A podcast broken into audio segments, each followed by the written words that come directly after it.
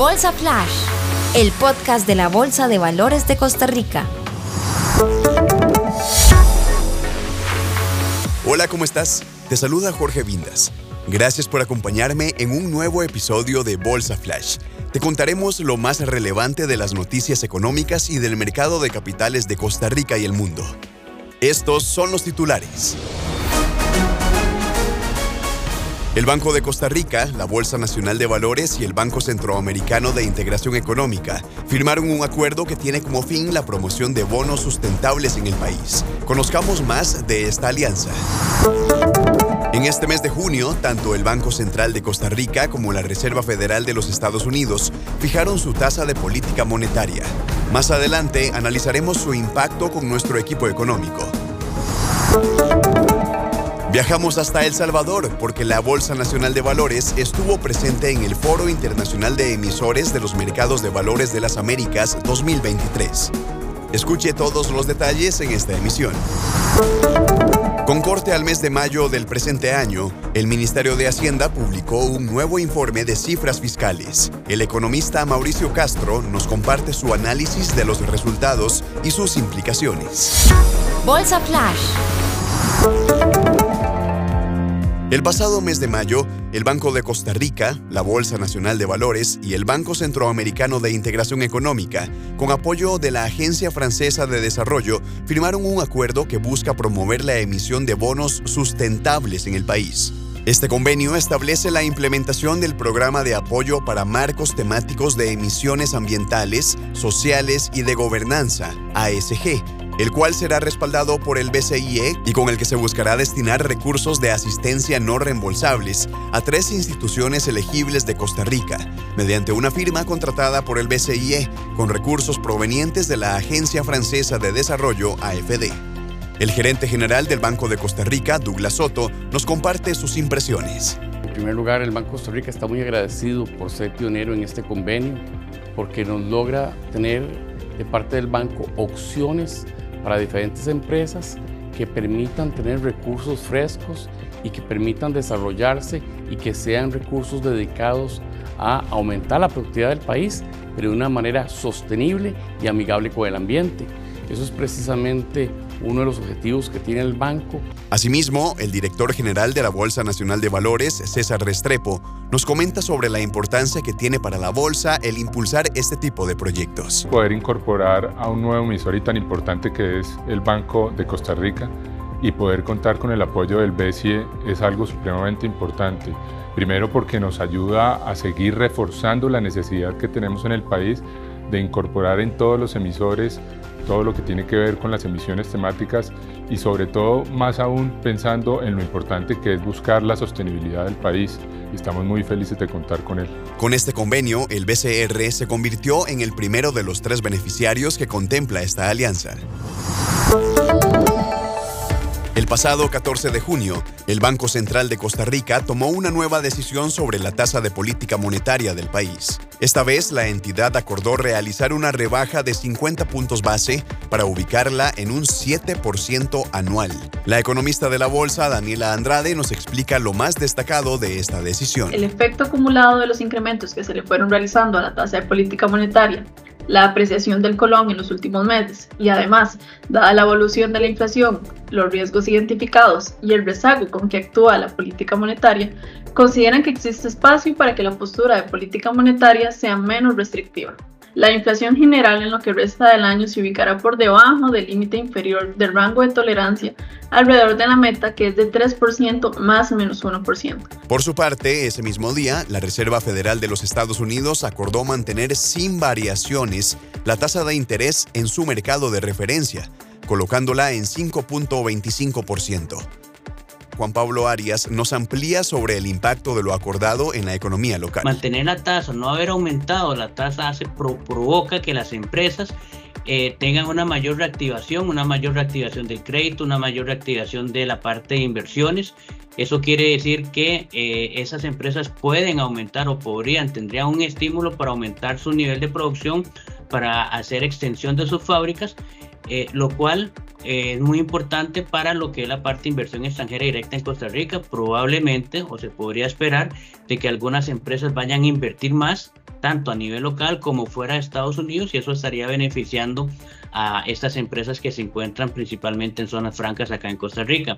También que una mayor reactivación del consumo en Estados Unidos evidentemente va a tener un beneficio sobre toda la región, sobre todo Latinoamérica y en Costa Rica también tendríamos un beneficio porque estarían demandando más productos locales, más productos que se producen o que se venden desde Costa Rica hacia el exterior. De acuerdo con un comunicado del Banco Central estadounidense, la decisión unánime del Comité de Política Monetaria debe permitir evaluar las informaciones económicas adicionales y sus implicaciones para la política monetaria del país. Bolsa Flash, el podcast de la Bolsa de Valores de Costa Rica.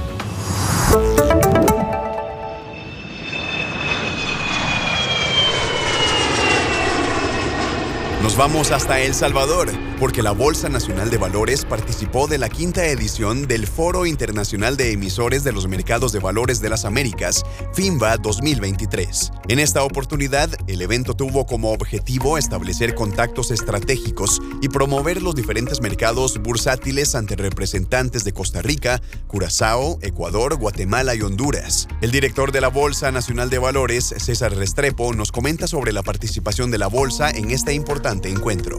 Estamos supremamente felices y complacidos con este quinto evento de FIM, en donde tenemos una representación de 32 personas por parte de nuestro país, Costa Rica, donde tenemos representación por parte de los emisores, por parte de los puestos de bolsa, por parte de SAFIS, por parte de la infraestructura del mercado, tanto como es Interclear y como es la bolsa. Esto nos genera muchos retos, pero nos genera más aún una ilusión, una ilusión que también tienen compromisos, compromisos de cara a nuestros inversionistas, de tener un mercado mucho más profundo, mucho más líquido, para nuestros emisores de generarles un espectro mucho más amplio, donde podemos encontrar que podemos ampliar nuestras fronteras para poder generar mucha más dinámica en nuestro mercado de valores. FIMBA es un evento dirigido a todos los miembros del sistema financiero de la región, inversionistas, bolsas de valores, administradoras de fondos de pensiones y fondos de inversión, calificadoras de riesgo, puestos de bolsa, entre otros grupos. Ahora en Costa Rica, el Ministerio de Hacienda publicó su reporte mensual sobre la evolución de las cifras fiscales del país, con datos al mes de mayo 2023.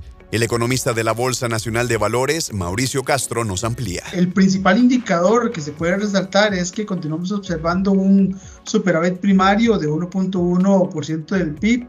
Este indicador viene superando la meta del Fondo Monetario y ha estado asociada con crecimientos en los ingresos y la contención del gasto que venía realizando Hacienda desde el 2018. Se empieza a moderar el ritmo de crecimiento de los ingresos totales.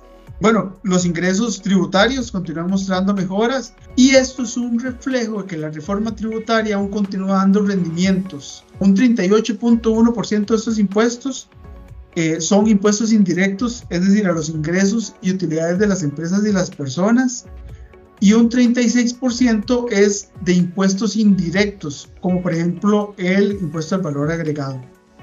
Eh, ambos eh, fueron incorporados como parte de la reforma realizada en el 2018 y que ha sido parte de la explicación de lo que ha venido eh, explicando la mejora en los ingresos tributarios que ha tenido eh, Hacienda. De acuerdo con Castro, parte de los retos que tiene ahora el Ministerio de Hacienda es poner nuevamente principal atención sobre el rubro de gastos. Hasta hace unos años, la adicción al gasto había sido un tema para el gobierno y la tendencia en los últimos años había sido que ese porcentaje iba a la baja.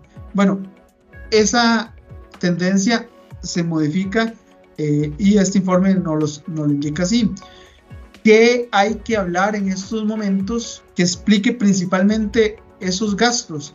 Bueno, el gasto por intereses, que representa un 1.9% del PIB y es un 37% del presupuesto.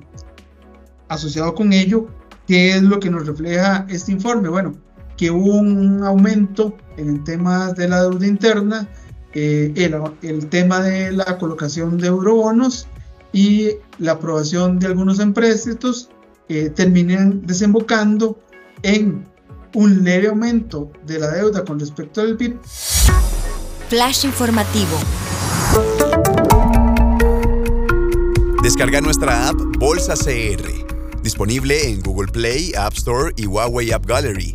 En la aplicación encontrarás información actualizada y en tiempo real sobre el mercado de capitales, así como estadísticas y las noticias más importantes. ¿Deseas conocer más sobre la inflación y su impacto en la economía costarricense? Búscanos en las principales redes sociales como Bolsa Nacional de Valores y aprende de forma ágil y sencilla este mes con el profe Bursátil.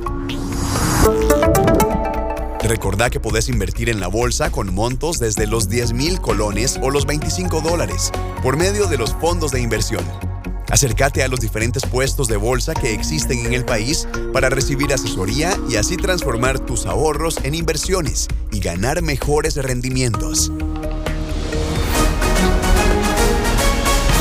Gracias por habernos acompañado en la emisión de Bolsa Flash, el espacio que tenemos para conocer la información y los hechos más importantes de la economía y mercados de capitales de Costa Rica y el mundo. Te acompañó Jorge Vindas. Hasta la próxima emisión. Bolsa Flash, el podcast de la Bolsa de Valores de Costa Rica.